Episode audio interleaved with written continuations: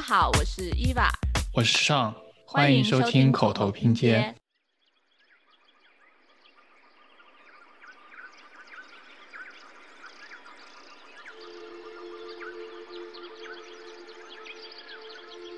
可能还是两三岁或三四岁，很小，然后我还穿着袜子，然后把我放在草地上，我的脚底感受到那个草刺穿袜子碰到脚，然后我就哭了。走这个山的过程，就像我的人生一样，是一个不断登顶的过程，勇攀高峰，这样子，欲穷千里目，更上一层楼。或者你很后悔上次休息应该多吃点东西，就不一定要这么崇高。你要把你置身于自然里面，你要成为一个自然里面的栖居者，而不是一个观光者。大家好，欢迎收听新一集的口头拼贴。我们今天的主题是长大后我们为什么爱上了自然？虽然这个题目非常的主观，但是我是个人的观察，我发现以前小时候我是特别抗拒去那种景区啊，或者去爬山啊，就是这种去大自然里面玩，我就喜欢在家看电视剧、吹空调，然后完全不想要出门。但是长大之后，特别是近几年，就会一开始主动想要去一些什么国家公园啊，或者森林里啊，去爬山，各种各样的。然后我问了好几个人，比如说蚊子啊，还有爽，他们都有相同的想法，发现他们小时候都不喜欢去大自然里面玩，但是现在就喜欢了。所以我们就想聊聊说，哎，为什么我们这种想法是怎么转变的呢？好，接下来我们就开始进入我们今天的主题。那啥？你不介绍嘉宾吗？我们今对，我们今天请来一位在大自然里面摸爬滚打有很多经验的一位嘉宾，就是我们之前有在台北那期请过的伯纳德，欢迎伯纳德。嗨，大家好，那那我们来讲讲你们最近都去过哪些大自然的空间吧。少，你要不要先介绍一下？听说你最近看到熊，对我最近就是在疫情期间去了一些国家公园，然后包括有在缅因州的 Acadia 阿卡迪亚，然后还有在犹他州的 Zion 西安，然后还有阿拉斯加的西安不是在中国吗？对西安，然后还有在阿拉斯加的那个德纳里格纳里国家公园。哦，你去了这么多啊？对，都是在疫情期间去的，因为就是疫哦情期间，感觉待在家也非常闷，然后待在城市里面也很闷，就想你剪，自然里你可以剪。音频啊，你可以讲节目做什么？为什么要出去玩？那你还不是刚刚去了？你还不是刚刚去了 Yosemite 吗？你怪我？好，不怪不怪。好了，我们要劳逸结合了。好，继续。对，然后就感觉见识到了非常多不同种类的自然景观，确实有你刚刚说的这种感受，就是偶尔很想要有逃避到大自然里面去的这种想法出现，感觉是自己老了。嗯，我也觉得会刚这样感慨说啊，我现在小时候爸妈带我去爬山，我超烦，然后现在突然就自己老是主动去爬山，就觉得自己应该是老了，然后还在山上把手在前后这样甩来甩去，跟那个公园里面健身的大叔大爸阿姨们。那我倒是没有，那我可能没有老那么快。那那伯纳德最近有没有去过什么自然空间？如果是讲国家公园的话，荷兰大部分都是湿地，就荷兰基本上本来就是不是平的，然后它又是湿地，所以大部分国家公园都是湿地。然后我觉得看来看去其实没有太大的差别。好，好处是因为它都是平的，所以它然后加上他们的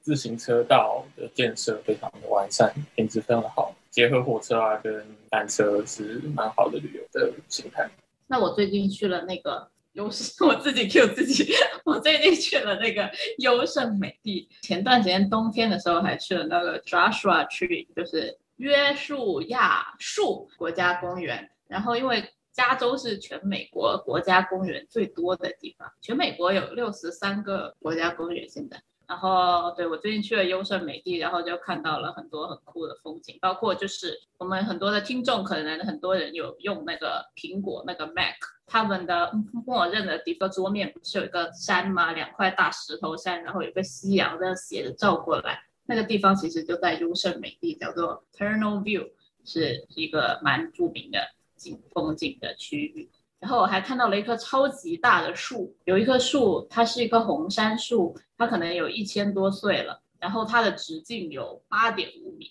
然后我们当时就走了差不多两个小时去看那棵树，但其实就中间也蛮，就是没有什么特别的景点啦，就是很多森林啊，穿过森林就看到那棵超大的八点五米粗的红杉树，然后在那里就遇到一个小朋友，他我觉得他是激发我做这期节目的灵感，因为那个小朋友就很热，然后他很烦，他拿了一个很大的树枝，然后就在那里很无可奈何、很不耐烦的戳着地，然后就说：“Yay, big tree, time to go back home。”然后我们就全部人都觉得很好笑，就熊孩子，就是感觉我们小时候全部都是这样，就是还不如回家打打电动最好玩，是不是？我就觉得，哎，那为什么我突然长大了，就突然觉得大自然很有趣，然后就开始会学会去 enjoy 大自然的美好吧？那你们小时候会去大自然吗？就是说会经常去，还是去的时候是一种什么样的心理？可以分享一下。伯纳德，你们在台湾的时候，你们台湾的小朋友小时候会经常去这种自然的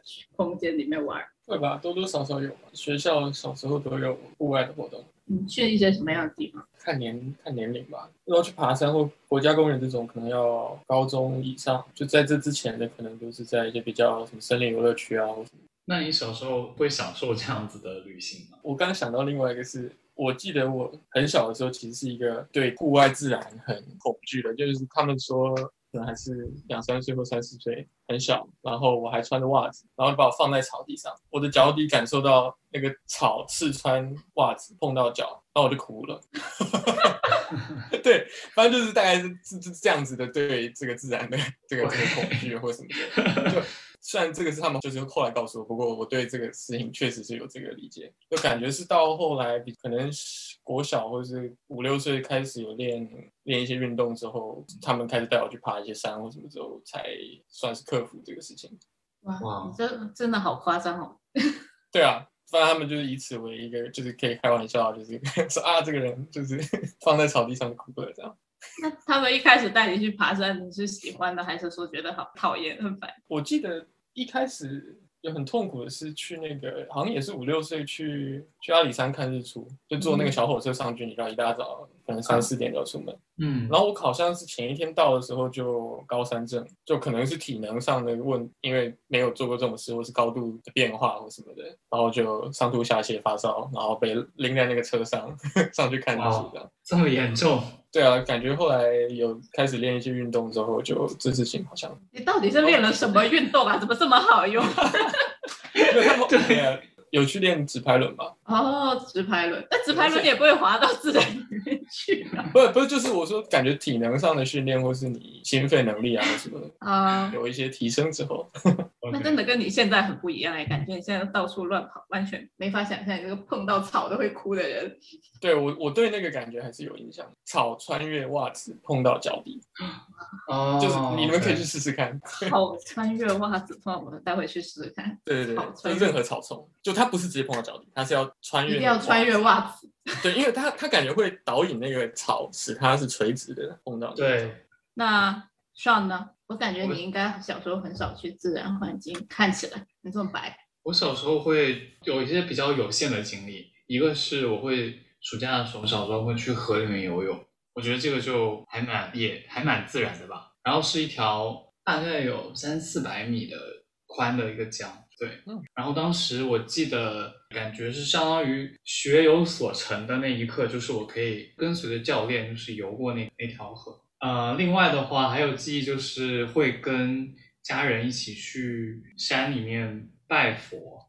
就是我这个 这个我超多，这个应该我们都超多吧？不知道，我当时我记得我小时候对大自然印象就感觉是，就是离市区相对比较近的一个风景区。山里有座庙，庙里有个和尚，然后打水喝什么的，然后这就是我对自然的那个印象。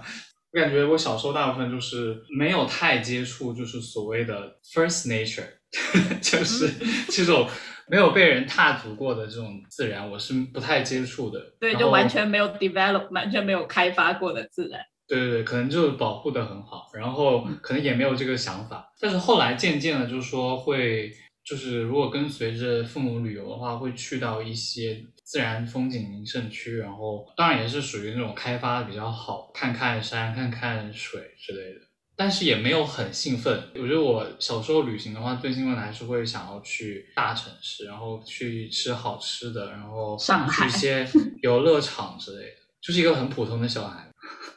对我小时候，我觉得特别印象深刻的是，哦，这样说出来我好肤浅。是一次人家带我去上海吃哈根达斯，我我好肤浅，superficial。啊，我觉得你们爸妈都挺好。我爸妈就是这种属于那种比较随缘，就比如说带我去爬山，然后去了一次我不喜欢，他们就哦那就算了，以后就不去了这样子的感觉。所以我感觉我小时候也很少去 First Nature 你说的，就是那种没有开发过的。然后因为我是潮汕人嘛，你看我们那里的人就是比较迷信，所以比较多的爬山的经历就是去庙里拜拜。然后或者说去山上有哪个那种神仙啊，或者有哪个雕塑啊，去看一下。我觉得跟天气有关，就因为我们是广东人嘛，然后我们就是很热，就一般出去爬山的时候，除了冬天的话，就是一般一年的十一个月都是很热，所以每次去了就是快要中暑的那种感觉。我有一个问题，就是你们不是在海边吗？那你会对海、出海之类的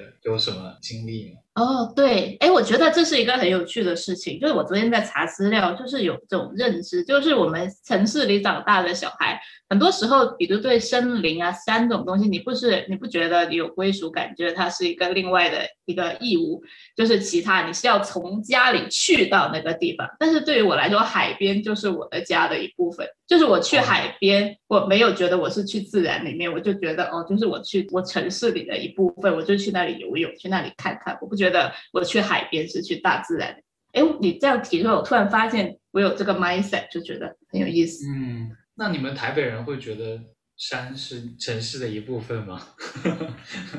是啊，就台湾大部分的城市都是盆地嘛，盆地全山环绕，所以所以抬头就看得到山。比如说垦丁人，他肯定不会觉得去海边是去大自然，他就是这样走出去，那就海边。我猜的，我乱讲了。嗯，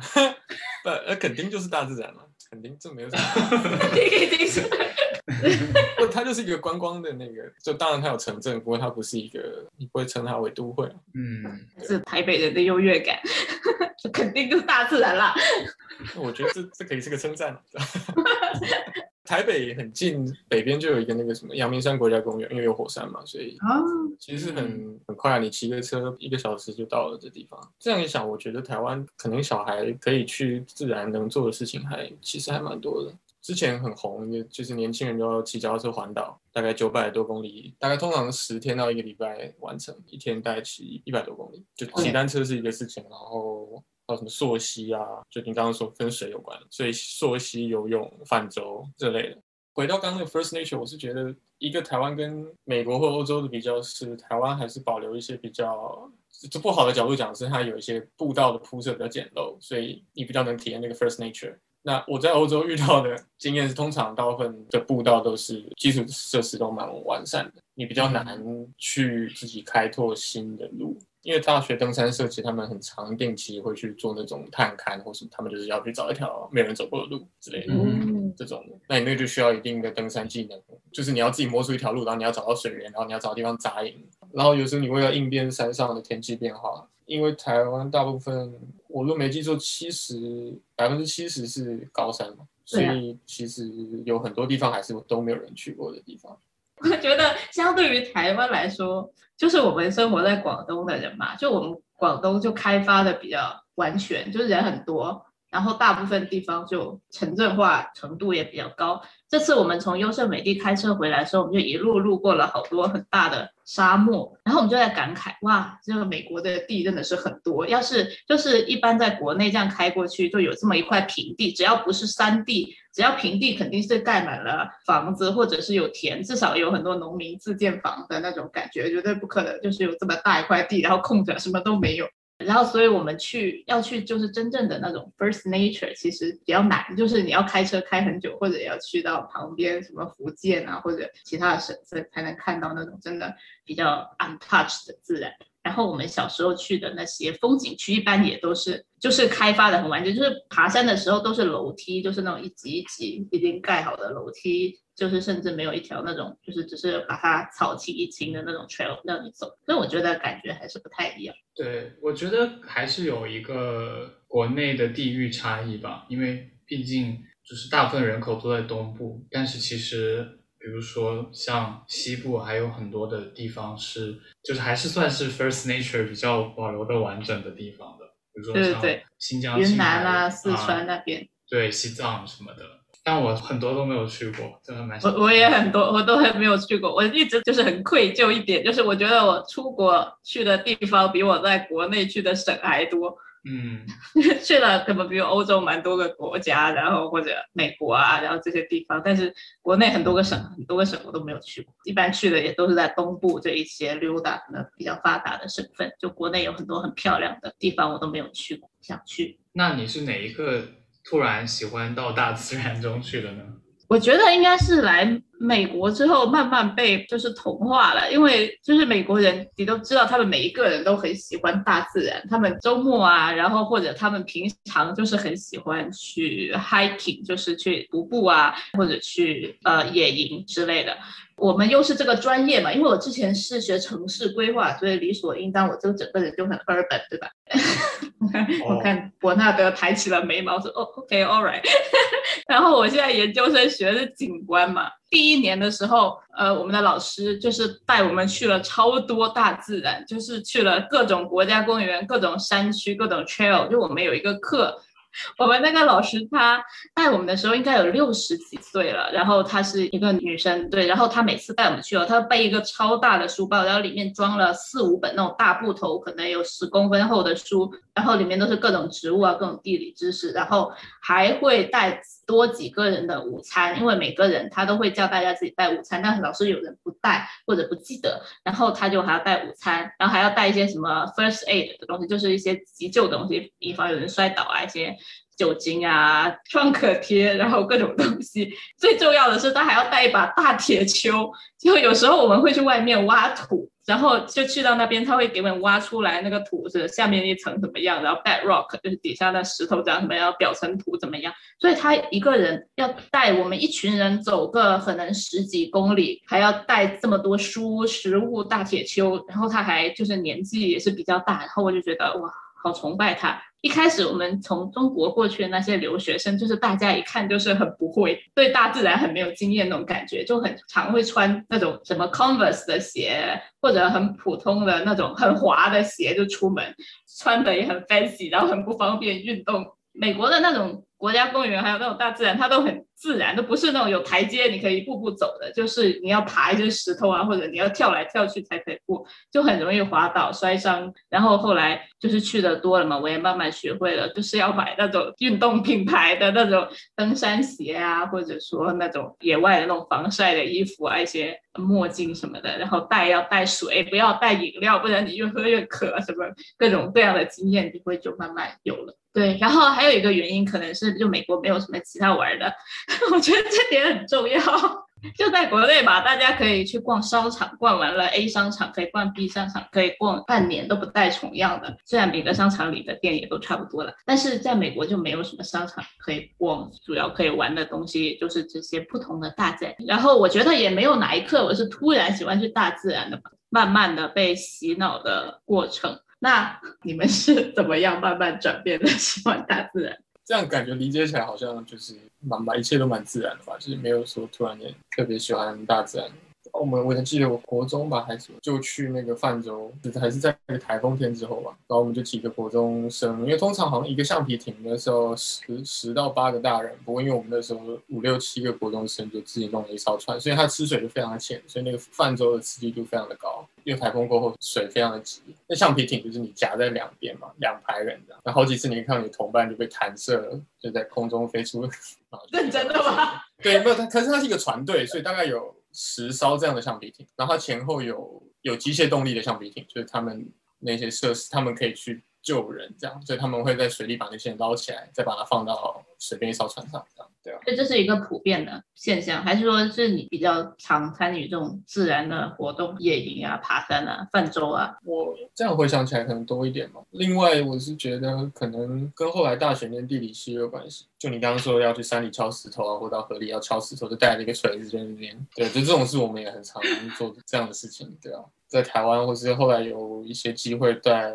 在世界其他地方有做过类似。这有一个合作是我们大学跟日本金泽大学有一个，他们想做的事情，就想透过湖底下的沉积物去分析它的一层又一层的里面的矿物质什么什么，去推测很古老的时候的气候的变化。那我们那时候有参与到这个活动，就是你要划船到一个湖里面，然后去打那个岩芯 core，然后你把它抽出来之后，你再切片取它的 sample，再去做一些不同的分析。所以就是你要做这些事情，你就连带你要划船啊，然后你要 各种种种的。顺便问一下，你有问遇到什么惊险的事情吗？就你大学的时候去念地理系去做这些什么勘探啊之类的活动的时候。地理系还好，因为是跟学校出去嘛，所以他不太会把你扑入真正危险的情况之中。危险通常是自己朋友自己约约去爬山，因为所以你可能没有做那些功课，你不知道在哪。就回到那个喝水的事情，你不知道你的水要喝多久，就是这个是为了多久份的水，然后在哪里应该。要吃饭，如果没没抓好的话，你会很容易在天黑之后你要在山路上面走，嗯，然后你体能的消耗，你负重过重的话，你很容易抽筋或干嘛，那这个路就变得越来越长了。惊险的话比较多是这种。那你顺便说一下你惊险的故事。就我上次说，去哪里？爬那个大大坝尖山，等于我们其实算很早进到那个步道。所以我们是很领先的。不过我们到开始上坡之前，就是说，因为差不多时间中午，说啊，那我们来就是 就做饭吧，就是摊开所有一切，就开始倒在路边，就开始做饭啊什么什么。然后就发现这个时候有很多那种年纪比较大的那种登山队，他们就加速通过我们。他们可能一脸疑惑，就是这些人为什么这个时候在这边这个 吃这个饭？然后我们也疑惑说，你们现在这么赶路，你们是要去哪里？然后我们终于吃完之后，就有，然后后面是一个很可能有几百公尺连续的很大的爬坡，需要是手脚并用的那种爬坡。然后考量到你身上那个时候一个人负重应该有二十几公斤吧，八九十公升的背包，二十几公斤的负重，然后就回来，然后又因为喝水的那个没有很控制那个喝水的量，所以到后面队伍会拖得很长。我记得我快要到天黑才到营地，而且是已经就是就是全部都要抽筋的，好难哦。那我再继续问一下伯纳德，就那你现在在欧洲玩的话？其实你会怎么选择呢？目的地，你的主要目的还是去看建筑吗？还是说你会想要偶尔就是不要学习了，就是只专门的看一下自然风景？看 建筑也不见得是学习，看看自然也可以是学习啊。啊，哦，可以，可以，这个境界挺高。那你跟我们讲讲你是怎么选择的？一些大的点都还是以建筑来决定，不过点跟点之间的，你就你就可以摊开地图去看中间可能会经过一些什么有趣的事情。那你是哪都敢去的那种？就比如说有一个地方登顶要走一天，你会去吗？一天还可以吧，三四天、一周是我觉得蛮 蛮正常的。一周，对如果你要去走那种他们叫什么纵走，就是你可能也连着一整一整排山连线，你要连续拿好几个好几个峰的话。那大家去走这种一周，他们的目的都是？锻炼身体，还是说他们就会 enjoy 这一个过程？对啊，或者是看看风景，或者。我觉得蛮适合思考一些问题的，因为你你爬山的时候，你就只有你自己嘛，这样。你会思考一些什么问题？适合思考一些很多啊，什么都可以啊。我的人生之后要怎么走？走这个山的过程，就像我的人生一样，是一个不断登顶的过程，勇攀高峰这样子，欲穷千里目，更上一层楼。或者你很后悔上次休息应该多吃点东西，不一定要这么崇高。好吧，那我们问回上，你是什么时候突然喜欢去大自然？我也没有突然特别喜欢去大自然，我感觉我小时候就是经常写关于自然的作文，就是我可能写了不知道多少遍陶渊明、归园田居，大家都会写，那只是高分作文模板，不是？对啊，就但是就养成了一种思考方式，就就是形成了这种价值观。觉得我也差不多算本科后面到研究生的时候养成了对大自然的欣赏了。那本科就是后面几年也有做风景区规划的课题。就是我感觉好像就是这种自然风景，大家已经去开发过了，然后有一个游线嘛，然后有一些景点，就是这种东西可能对我来说是比较能欣赏的。就是当时嘛，然后后来的话，也是因为来了美国，然后没有别的事情可以干，尤其是在疫情期间，就是也没有别的地方可以去，然后就会查很多可以去的地方，然后就会发现真的很多这种风景，就是自己想象不到的，就是可能很多的人造物就是没有办法媲美的，就是就算是一些建得很好的。呃，城市或者是这种公园，它的那种美景、那种尺度，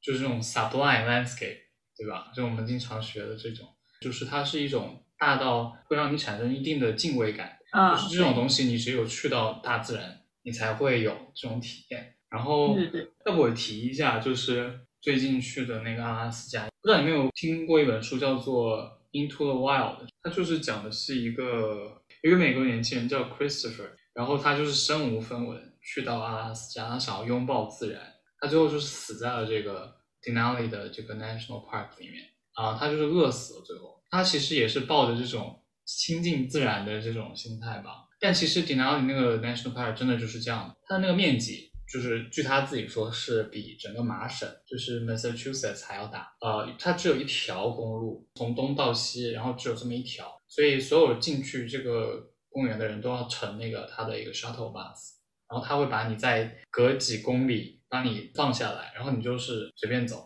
它没有 trail，因为它整个设计的思路就是一个是保护嘛，然后还有就是让这些动物可以很好的住在那里，而不要就是人太多的去干涉。所以呢，就是你就是到处走，然后也没有人管你，就然后基本上就是你一个人或者是你跟你的同伴。所以我就觉得那一刻感觉是真的是进入到了 first nature，然后然后你可以跟一些野生动物就是离得非常的近。对，听说你还遇到了熊，就是但是离我很远啊。那个熊大概就是在溪流的另一边，它是一头棕熊，然后在那边游荡，然后我们就是远远的看着它。哇，遇到棕熊，游过去了，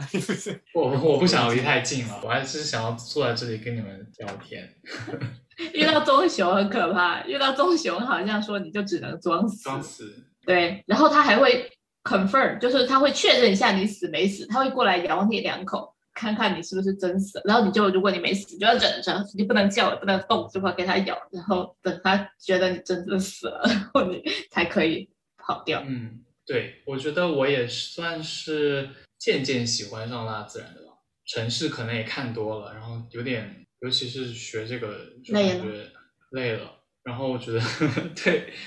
需要去大自然里面洗涤一下眼睛。嗯，好，那我们到聊一聊下一题吧。好，第三题，我觉得我们好像顺便聊了，就是你在大自然有没有遇到过什么有趣、离奇或者震撼的经历？我可以顺着刚刚就他说那个阿拉斯加的那个。因为我看了之后，就我其实有回想到我之前作为一个地理系学生，你第一次看到冰河。因为在当初在台湾学的时候，读了很多文献，就是可能日本人当初做了研究，他们种种的证据指出台湾过去有冰河，就是可能气候的变化或是。可是我们看到都是遗迹，就是石头被刮剩下来很近的看到冰河。我第一次到瑞士去看到那个冰河的时候，就觉得哇，真的是就阿尔卑斯山的冰河的时候，真的是很很震撼。就是你刚讲。我不确定是不是 sublime，不就是类似那个说，哦，就是是一个真的东西在这边，然后人的尺度是很小的。冰河是什么？冰川，glacier，对啊。然后就很大的冰块。对，可它有。我这样说好无聊，很大的冰块。对，可它有分成是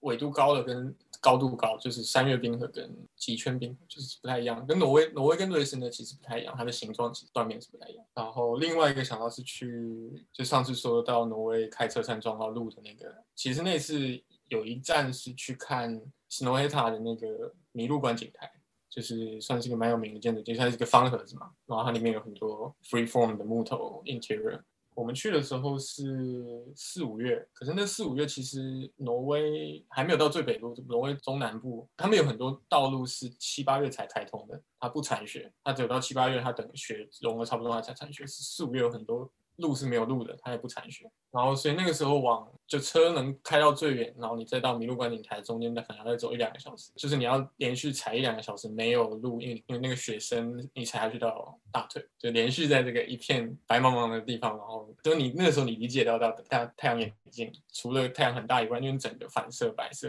雪嘛，雪深到大腿，到你的大腿，对啊，就是那我踩进去就到胸口了。对啊，就你踩下去，就觉得屁股都凉了，那我怎么走啊？然后就是走，也是走了一两个小时，因为因为完全没有路，完全没有路牌，全部都淹在底下，才到那个麋鹿观景台。哇，你为了看建筑好拼啊！我就是觉得我的同伴比较可怜的啊，就是也不知道。哦，对，我被你抓过去。那小蔡呢？你有什么惊喜的体验吗？啊，我在你们之后说，我觉得我说这个很没有什么意义了。对你刚说的那个 supply，这次我们去的时候有看到一个世界上最大的单体花岗岩，也是在优胜美地里面，叫做 El Monte，然后它就是巨大的一块石头，就它下面有条小溪，然后你会看到几百米高的一颗巨大的花岗岩在那边，你看站在上面就觉得哇，好像来到了外星球这样的感觉。对，嗯，其实。其实我还蛮喜欢这种感觉，就是不要让我自己太累的情况下，就我 我比较喜欢这种就是完全的大自然，相对于那种开发过的，因为我总觉得那种开发过的有一种尴尬的感觉，就是有一种不上不下，又不是很自然，然后你要城市里的舒服它又没有，然后要美又不够美，但我又懒，所以我这个看到外面有趣的震撼的经历就比较有限。哦，但我觉得那个伯纳德说到那个，就是那种户外运动也是有助于培养你对大自然喜欢的。因为我之前就不怎么户外运动嘛，我连平常的健身我都不喜欢去外面跑步，我是喜欢在健身房的跑步机上跑的那一种。因为我喜欢这种静止，然后我一边看电视的感觉，不喜欢移动的风景。伯纳德露出了不可理解的 表情。然后后来我就来了这边之后，因为旁边周边的有一些朋友很喜欢嘛，我就老是被人拖着去滑雪，就然后滑了很多次雪之后，我一开始也是蛮排斥的，我就觉得啊好恐怖，好高，然后老是摔倒，好痛，然后从上面这样咻，然后爬上去就是要排队上那个缆车，然后都要好几十分钟，然后下来就。两分钟就觉得很没意思。那后面我渐渐上道了之后，我也慢慢就是有滑到一些。因为你会滑雪之后，你会发现滑那个绿道就最简单那个道是很无聊的，因为它一般比较缓、比较陡，而且人很多，就是很容易被人铲飞啊什么的。但是你滑好了之后，你可以去那种蓝道、黑道。那种蓝道和黑道，它的风景一般是特别漂亮的。就我们去旁边有一个著名的滑雪地方，叫做大熊湖嘛，然后它那里有一段。是很漂亮，它是一个林间小道，然后你就会从两边都是针叶林那种松树之间这样慢慢的穿过去，然后因为你又比较快，然后偶尔旁边可能还会有一两只鹿在旁边探着脑袋，然后看一下你，然后还有很多松鼠啊什么的，然后那个感觉是很好的。我觉得就是培养一些有趣的户外运动，也可以让这种就是单纯的可能爬山啊什么的变得更加有趣。对我也可能慢慢的理解人家为什么有些人喜欢去滑野雪，就是那种。没有正经开发的雪道，因为可以看到一些别人看不到的风景。嗯，你说到户外运动的话，让我想到我之前水肺潜水的时候，就是你到了海底比较深的时候，就会你你有时候会感觉很恐惧，因为你是在一个就是如果你分分钟如果你不小心就可能就丧命，但是你又觉得听到就是耳边的这种水的声音，然后看着这种鱼缓缓的在你身边游，你会觉得还蛮神奇的。就是我感觉人好像跟自然就是有一种又害怕但是又亲近的感觉，就还蛮特别。对，人本来就是大自然的一部分。我觉得恐惧应该也是我们的生存本能。就好像有科学家研究说，大部分人就是九百分之九十九的人都会对蛇有一种天生的恐惧。就像一个婴儿，你从来从来不知道蛇是什么，他看到蛇还是会觉得恐惧，就是因为这是写在我们基因里面的一种趋利避害的保命的基因。好，蛇蛇，好，继续吧。那除了蛇还蛮好吃的，继续吧。那除了到自然中去生活，还有哪些在城市生活中添加一些野趣的方法吗？听伯纳德说，听说他最近在种菜。就 lock down 之后的那样的，因为因为没有，因为我房间外面有个算还可以的阳台，所以就可以种一些有的没的东西。你为什么突然想到要种菜？你种了会吃吗？你是没得吃的吗？你如果要吃的话，当然去超市买是。非常快，不不过我确实是一开始种的就是想要有一些是可以吃的，就至少不是一些纯观赏性的。不过后来就有什么种什么，我距离要可以长成能吃的感觉还有很长的一段路要走，就纯纯粹是一个兴趣吧。就因为你每天在家工作，然后嗯，对啊，你你要看窗外之类的，换转换一个心情或什么的。然后其实你每天可以发现它有一些，就它每天都有变化，然后你更可以理解到季节、日照、温度什么这些的。就冬天真是种什么它完全不会有反应，可是你可以理解到春天跟夏天的时候，它你可以感觉到它那个速度的增长，对啊。嗯，少你不是也有养很多植物吗？但我养的都是室内的植，就是这种热带植物。你为什么想要养植物呢？我不太理解。它又没一点反应，你跟它说话，它也不会回应。就是喜欢有一点生命，但植物就是那种又便宜，然后又有很简单的快乐。我觉得又是家里面一个很好的装饰品，让空间有一点变化。嗯，那你们在养植物的时候都在想什么？比如说在浇花的时候，你会想想一些什么事情？想我上一次是什么时候浇的，然后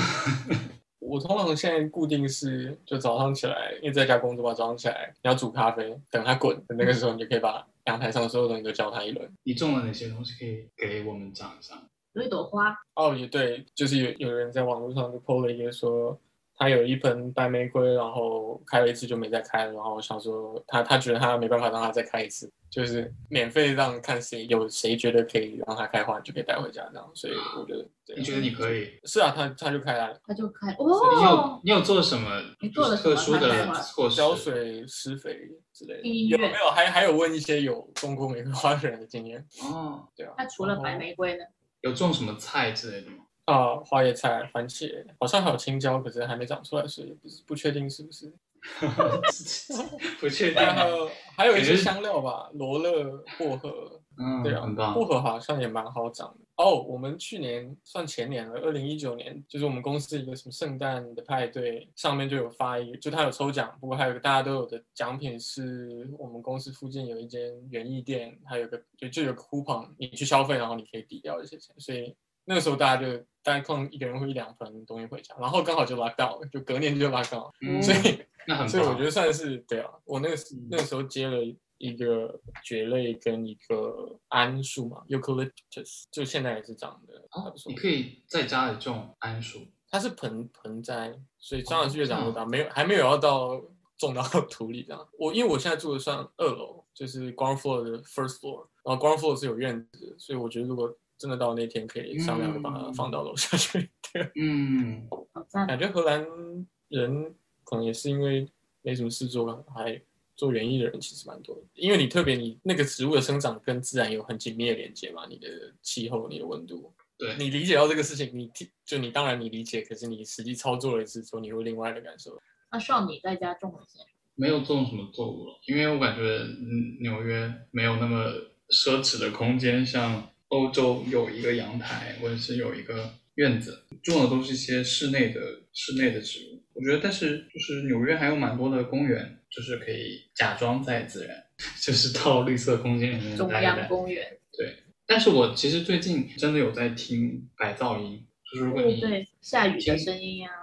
对，嗯如果你比如说，如果你家里或者是工作地方环境很吵，然后你又需要专注，不能听歌什么的，然后你又没有办法听我们的节目，你可以 试着听一下白噪音。白噪音。对，尤其是晚上的时候，听那种雨滴的声音，然后配上一些虫鸣的声音，唤起了你原始的那种平静的感觉。我让我想起了做瑜伽的时候，就是有时候我去上一些瑜伽的课，那些老师都会给我们听一些白噪音，就是一些鸟的声音啊，一些树林里面的风吹树叶的沙沙声，然后再给我们点上一些熏香，你就感觉整个人非常的 peaceful。虽然我也不知道我是真的 peaceful 还是这种构建出来的文化，说我这时候我就应该觉得 peaceful，所以我 peaceful。但是但是那个时候你确实会觉得挺放松的，然后就会睡着。就是现在感觉不仅仅是我们，就是大部分人好像都有了这种对自然的向往。对对相对于过去，相对于比如说嗯二十年前、我们小时候，就现在的年轻人啊，或者现在的人都特别喜欢跑到一些户外去。国内这种可能对户外活动这种历史比较没有那么久，或者根基比较浅的地方，大家还是会开始想去一些隐蔽的那种民宿，或者那种山里的民宿，或者那种漂在水上的一些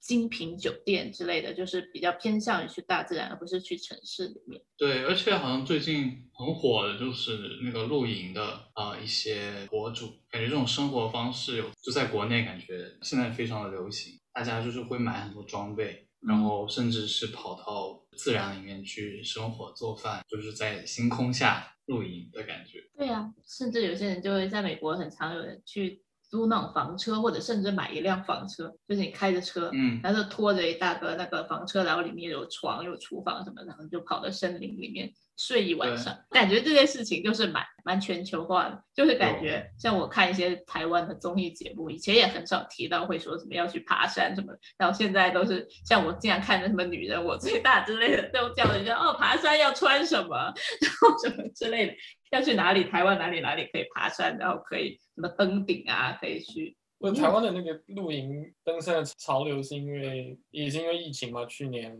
就是过去年 lockdown，随便大家只能做岛内旅游，所以就是开始去开发一些过去没有玩的这些事情，对吧？对，所以才越多人往山里走。美国也是一样的情况。这个今年的春天和夏天，就是很多的国家公园，包括。黄石还有大提顿国家公园，它的人数都已经突破了历史的记录，就是月游客量已经突破历史记录，就是因为大家都去无可去。不过露营也是分很多种啊，就是嗯，也是有那种你就只是开了个车到一个室外去住，就你你其实过的生活跟你在都市内过的是一样的生活，你只是换了一个场景。那也有那种真的你是要去探路啊什么的，所以这其实这个 spectrum 也是很广。我最近还听到一些 podcast，说有一些咖啡师会带着那种咖啡壶，什么各种装备去户外野外，然后露营，然后冲那个手冲咖啡。他说喝起来就跟在店里喝起来的不一样，就是因为配上那个环境，然后可能还有那个心境的不同吧，他们就觉得喝起来那连咖啡的味道都不一样了呢。所以我们刚刚也谈到，感觉是疫情最近增加了很多我们对自然的喜爱。那除了就是疫情之外，你们觉得？还有什么别的原因，就是造成了大家渐渐的越来越喜欢大自然的呢？这一题其实我有小小的查阅资料，因为我其实也在思考这件事情，就是我是真的是小时候不喜欢，现在才喜欢，还是说其实我小时候也隐隐的喜欢？我对于我们的这个就是命题，就是我不是很确定，然后我就查了一下，然后发现就是有有一个芝加哥大学的研究，就是说。他们就是有调查很多上海，他们通过对比就是城市和自然环境的图片，让他们来就是挑选他们喜爱的一个场景。年龄小的小朋友对自然的环境的喜爱度是偏低的，就是感觉他们好像就对自然的喜欢不是与生俱来的，其实是有很大程度上是因为社会啊，或者是因为父母的原因，就渐渐会有培养了这种对自然的喜爱。这个其实还。是我之前没有想到的一件事情，就是好像，所以我们这个题目是一个真命题，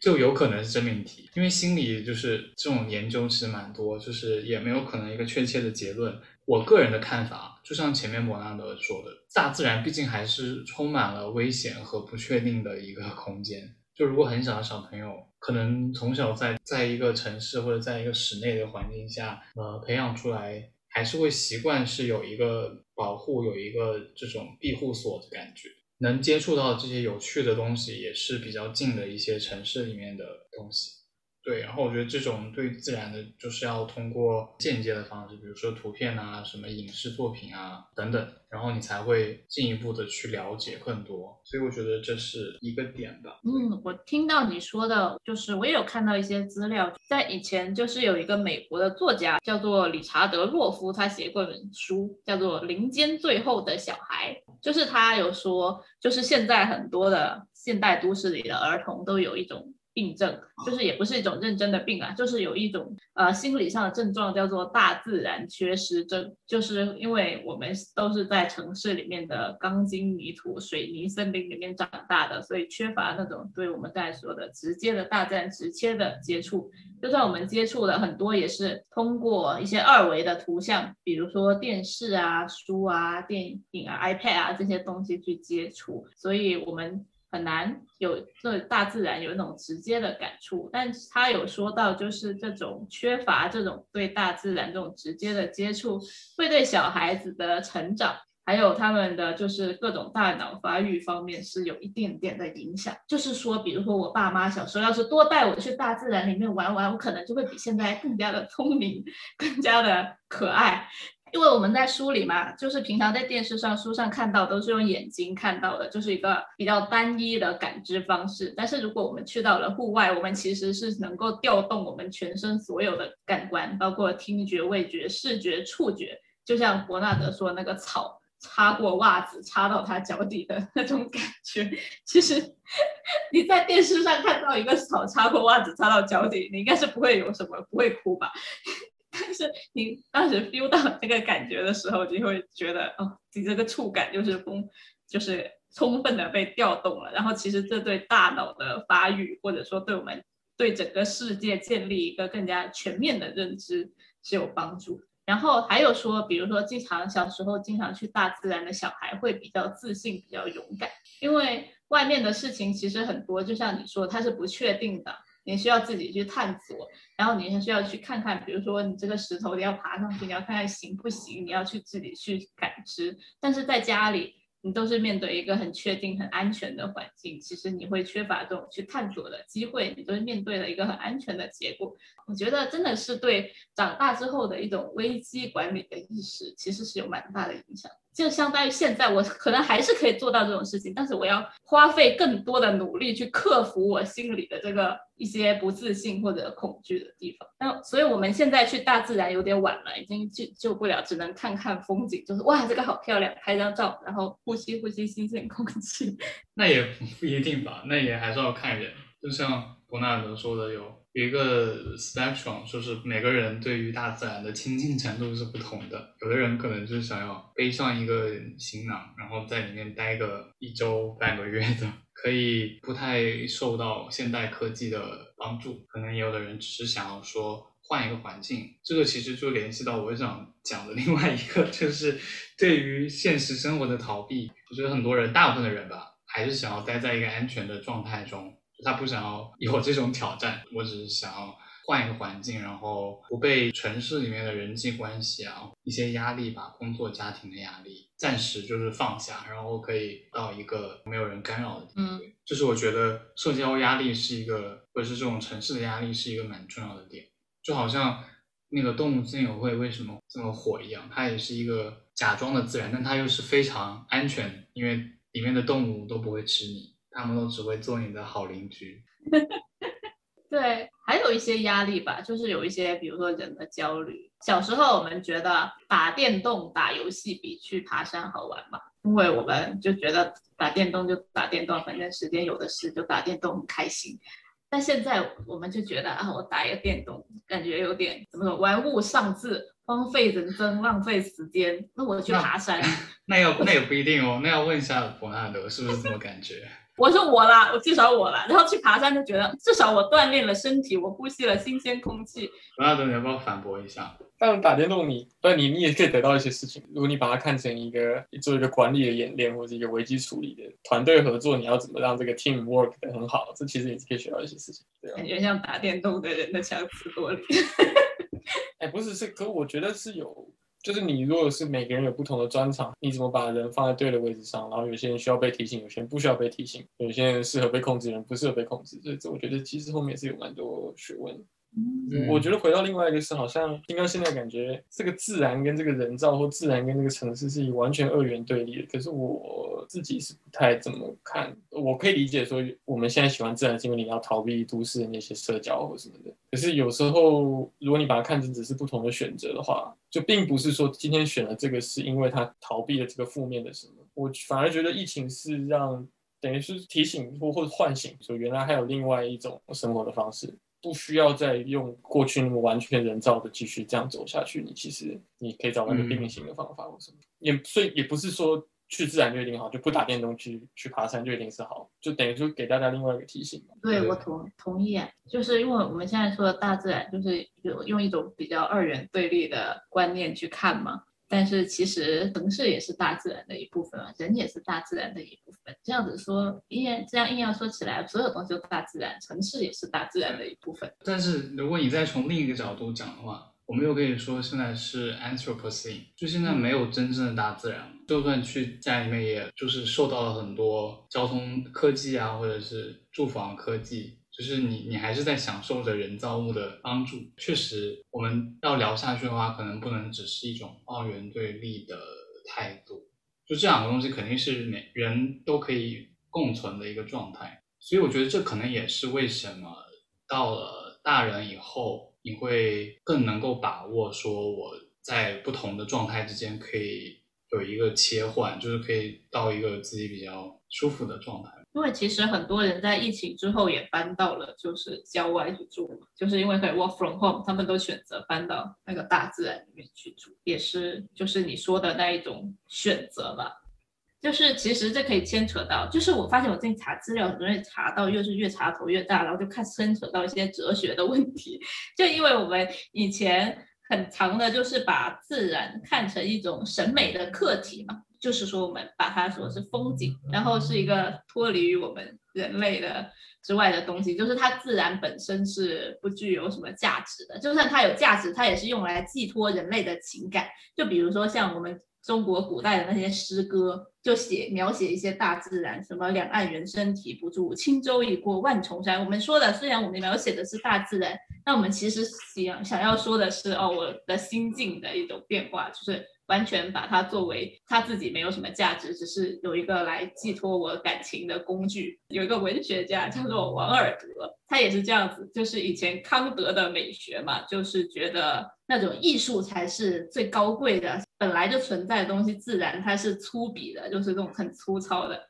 王尔德就说，我们越钻研艺术，就越不关心自然。艺术真正向我们揭示的是自然在构思上的不足，是它那难以理解的粗糙，它那非常的单调乏乏味，它那绝对未雕琢修整的状态。当然，自然有好的意象，但也如亚里士多德曾经说的那样，他无法将其付诸实施。所以，当我看风景的时候，我不可能看到它所有的缺陷。不过，我们很幸运的是，自然如此的不完美，否则我们将不会有艺术。艺术是我们精神的表现，是教会于我们将自然安置于它合适的位置的努力。自然是如此的不舒服，草地坚硬不平、潮湿，到处都是可怕的黑色昆虫。最差的工匠也能给你做一个比自然所做的一切都更舒适的椅子。这个是王尔德说的，我觉得这就充分了表达了以前那种将自然作为审美客体的这种比较二元的那种审美观。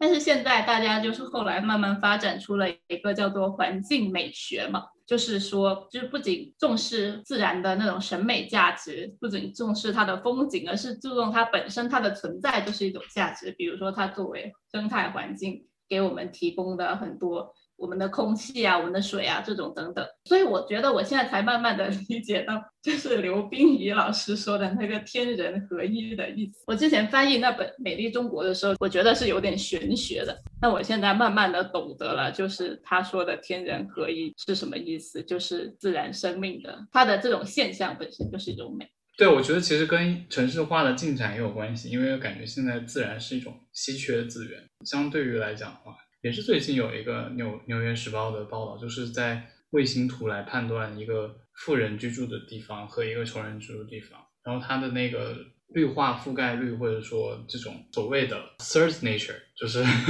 就是说这种 third nature，就是其实是是需要花钱购买的，它不是一个每个人都唾手可得的东西，所以我感觉大家对于这种自然的需求也是可以在这上面体现出来。就是如果不是从一个人个人的判断，而是从一个社会对于这种东西的价值取向上，也可以看出来，就是自然的地位是越来越高的。对，因为以前自然的地位主要是通过别人的观察，就是它是通过风景来体现它的价值嘛，就是你说的某一个 view 很好看，所以就是由那种观光者所带动的那种自然环境，就是很功利的，而且很有选择性的。比如说你去了优胜美地，你就是会去那个。P e r n a l view，那其实这就是一种审美消费主义嘛，就是这个地方你觉得好看，你就觉得它有价值；其他地方你觉得它不好看，它就没有价值，就它还是消费主义的一部分。是，我刚想到另外一个建筑业的问题是，就因为现在这些对自然的鼓吹啊，或者你要生态啊、绿建筑什么这这一类的价值之后，就是他们有在探讨一个问题，就是我们好像仿佛现在做所有事情都要把它，他们叫 green wash。就是你所有的房子，你就立面全部把它弄弄绿绿的，然后屋顶全部把它弄绿绿的。你要做你要做塔，就一定要弄呃什么上面种很多 sky 树。Lobby，对对，对对，就 sky lounge、sky lobby 全部把它树全部种上，就是至少在 render 里面这样做，仿佛你好像就你就赎罪了这样，我就觉得。对对对，可是有很多时候也不见得完全是建筑公司想要做到这件事情，可能是因为客户驱动的，或是一些甲方驱动的，他们就觉得这样比较好。然后他求一个效果图、渲染图的效果，他不是真的在意那个树到底之后能活多久啊，这样 就全部种在阳台上。可是现在是仿佛现在所有的所有的方案都都往这个方向走。对，其实我有做很多沙特的方案，你知道沙特这个地方是沙漠，非常干，但是你你说的那种也很常在建筑里面出现。但是我们这时候选择的是什么方法呢？种那种 artificial tree，就是假树假的植物，就你看起来都是绿的，但其实 全都是塑料。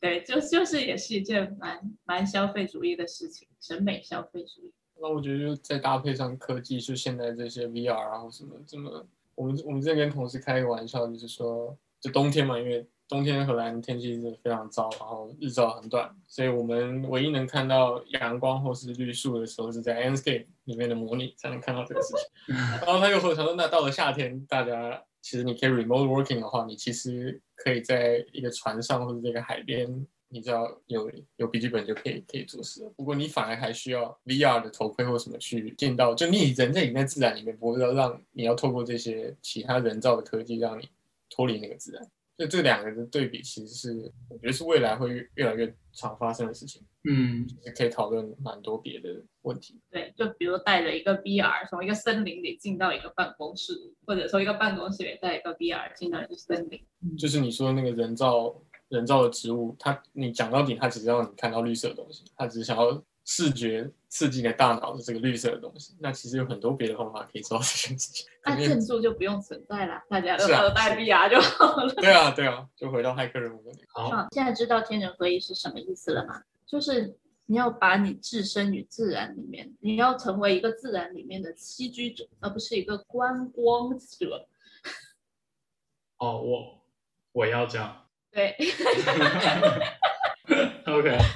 不是啦，就是说，比如说我们把一个自然作为一个课题，然后你这样去保护它，是一种就是很居高临下的态度，是不是？你要把它作为你自己的一部分，你的自己的一个外延。然后，如果你这样子去保护自然，去改善自然的环境，会成为一件很自然而然都不用讲的事情。好，说得好。那我们也感谢伯纳德做客我们今天的节目。呃，如果大家有什么对于自然的看法，欢迎给我们留言。哦，记得关注我们的公众号，然后可以回复你要加入听友群的理由，然后我就会把你拉进去。如果我看到的话，然后也欢迎订阅、呃转发、分享我们的节目、评论。对，就这样，拜拜，好，谢谢冯大哥，谢谢，拜拜。拜拜拜。拜。